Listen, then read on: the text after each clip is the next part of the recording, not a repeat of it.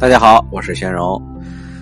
大家都说新西兰是个养老的好地方，那今天就跟大家呃科普一下关于新西兰的养老系统啊。首先，我们从养老金。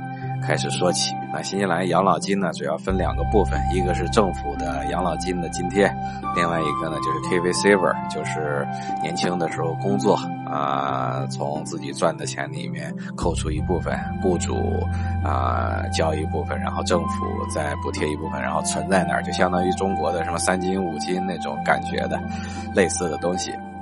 那通常呢，就是啊，什么人可以拿到新西兰的这个政府的养老金呢？啊，我们先来说一下需要具备哪些条件啊。如果你能拿到这个养老金的话，同时呢，就是六十五啊。首先我们来说，你你必须要年满六十五周岁啊。如果你这个就是法定的退休年龄，呃，之后可能还会改成六十七岁，但目前好像还没有改，嗯。当你到了六十五岁的时候呢，你就具备这个条件申请政府的养老金了。那么同时呢，你还可以获得一张 Super Gold 卡啊，就是我们说的这个金卡。那你拿着这张卡呢，就是坐公共交通都是免费的，不管是呃船呐、火车，就是轻轨啊，还有公共汽车啊，全都是免费的。好，现在我们来说，满足以下哪些条件就可以申请养老金啊？首先是年满六十五周岁，第二呢，必须得是新西兰公民或者是永久居民。第三呢，就是在申请养老金的时候呢，必须你要在纽西这个新西兰境内居住。嗯，还有呢，就是你必须要在新西兰居住至少十年以上。这个十年以上指的是二十岁以后。啊，并且呢，在你五十岁之后，其中必须有五年都是在新西兰境内居住的。啊，还有呢，就是如果你在中国有养老金的话，那你就不能这个申请，因为它这个新西兰跟中国之间呢有社保协议，所以这一下呢都可以查得出来，所以你必须都得啊申报啊。嗯，还有呢，如果你在呃，新西兰服过这个兵役啊，然后就是啊，也是有这些资格的。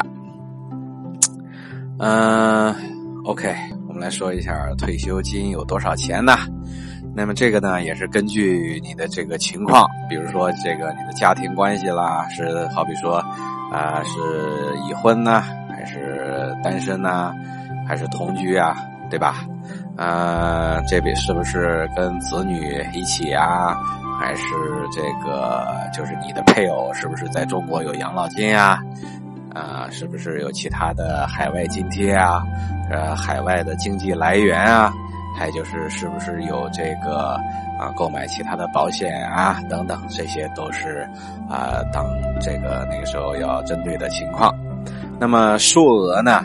呃，每年都会发生变化。你好比说，举个例子啊，呃，这个是这个一六年一六年的数据啊，现在的啊这个数据啊，好像有一些的变动啊。啊，首先我们来说说这个，如果你是单身独居的话，那一呃这个我们这这边通常都是按两周一发啊，所以咱们啊也按照两周说。那通常单身的话呢？就是每两周，差不多就是七百六十块钱左右啊，七百六七十吧。嗯，如果是单身然后合住呢，那就是这个七百多块钱啊，七百出头啊。啊，还有就是，呃，如果是这个你是已婚两个人，对吧？两个人。呃，都需要领取，都符合这个条件，那就是每人差不多六百块钱左右啊，就是五百啊，五百九十多啊。呃，还有就是，如果是已婚，但是只能一个人领，另外一个人不符合条件，也差不多就是五百六十块钱左右啊。呃，OK，那怎么支付呢？就是啊，每两周，然后这个会自动的转到你的那个。啊，这个这个账户里头，对吧？嗯，我们现在说说那个，之前我们不是说过这个金卡嘛？那么这个金卡呢，你除了享受这个公共交通的呃这个免费以外，啊，同时呢还有一些公共服务啊，公共服务你有一些特权，还有就是享受一些打折。嗯，OK，再说些什么呢？嗯，OK，那你如果是之前我们已经说过了，对吧？那你如果有海外收入的话，你必须要这个申报啊。那这个养老金怎么申请呢？就是你一定要在这个六十五岁生日之前，对吧？提前个一个多月啊，然后向政府申请啊，你要联系。这个英文叫这个 Ministry of Social Development，那英这个中文就是啊社会叫什么？这个社会联系发展部吧，对吧？然后你需要在网上填写这个表格啊，或者是跟他们打电话，对吧？跟他们打电话，然后要这个要这个申请表格就可以，嗯。还有就是你这个要申请的话，你需要提供很多的文件啊，例如这个啊你的税号，对吧？啊身份证明、护照、复印件，对吧？啊出生证明啊驾照啊这个结婚证啊银行对账单，就是银行寄给你的那种单子。还有就是电话的对账单啊，然后还有就是海外的收入证明相关的证明文件啊，什么这些东西，这这个都是需要的。嗯，这个再说些什么呢？我现在，嗯，OK，我们说一下这个养老院吧。说这个在新西兰啊。呃，这个养老院呢，呃，大概分三个类型啊。一种呢，就是叫呃，这这这个这个医院养老院啊，就是医院这里边配备了医生和护士的啊。他们呢，主要就是那些好比说身体状况很不好的，例如这种啊神志不清啦，啊不能这个是这个不能自理啦，他们说身体有毛病不能动的，这这种老人通常就住这种。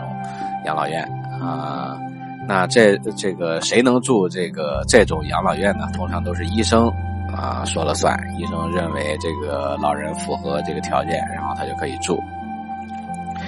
嗯，那一旦这个老人住到这种养老院呢，那诸如这种洗澡啦、换衣服、喂饭啦，啊，还有所有的这些其他的这些，凡是老人需要做的这些服务，基本上都是由里面的这些护工人员。来负责的。第二种呢，就是叫 retirement village，就叫退休庄园，对吧？那这个通常都是这种老人身体比较健康，然后啊，家人通常没人能够照顾，都在国外，对吧？那这个老人就可以到这个退休村庄。嗯，这个退休村庄的房子呢，是可以买的，也可以租，对吧？呃，对，嗯，还有就是第三种，就是这个第三种就是两呃，这个第一种跟第二种的结合，对吧？就是又又是退休村庄，对吧？然后又里面又有这个医疗的服务的设施，还有人员，对吧？这这反正都是花钱可以租的，啊。呃，这个反正总体来说吧，无论是在啊第一个还是第二个、第三个，对吧？都有这个注册护士啊，还有七天二十四小时的这个值班啊监护啊，嗯，那么这个在新西兰住养老院到底需不需要花钱呢？啊，之前很多人说这个住养老院是不用花钱的，都是免费的啊，这简直就是胡扯啊！这个在新西兰住养老院也是要花钱的，啊，你像有一些养老村呢，是叫以房养老，就是开发商呢在修好这个村子以后呢，他会用这个低一些的价格，就是比市面上这些房子要低一些，然后让老人呢，这个通通他他他这是一个村啊，就是所有的老人都都都住在这个里头，然后呢，就是让老人购买这个居住权。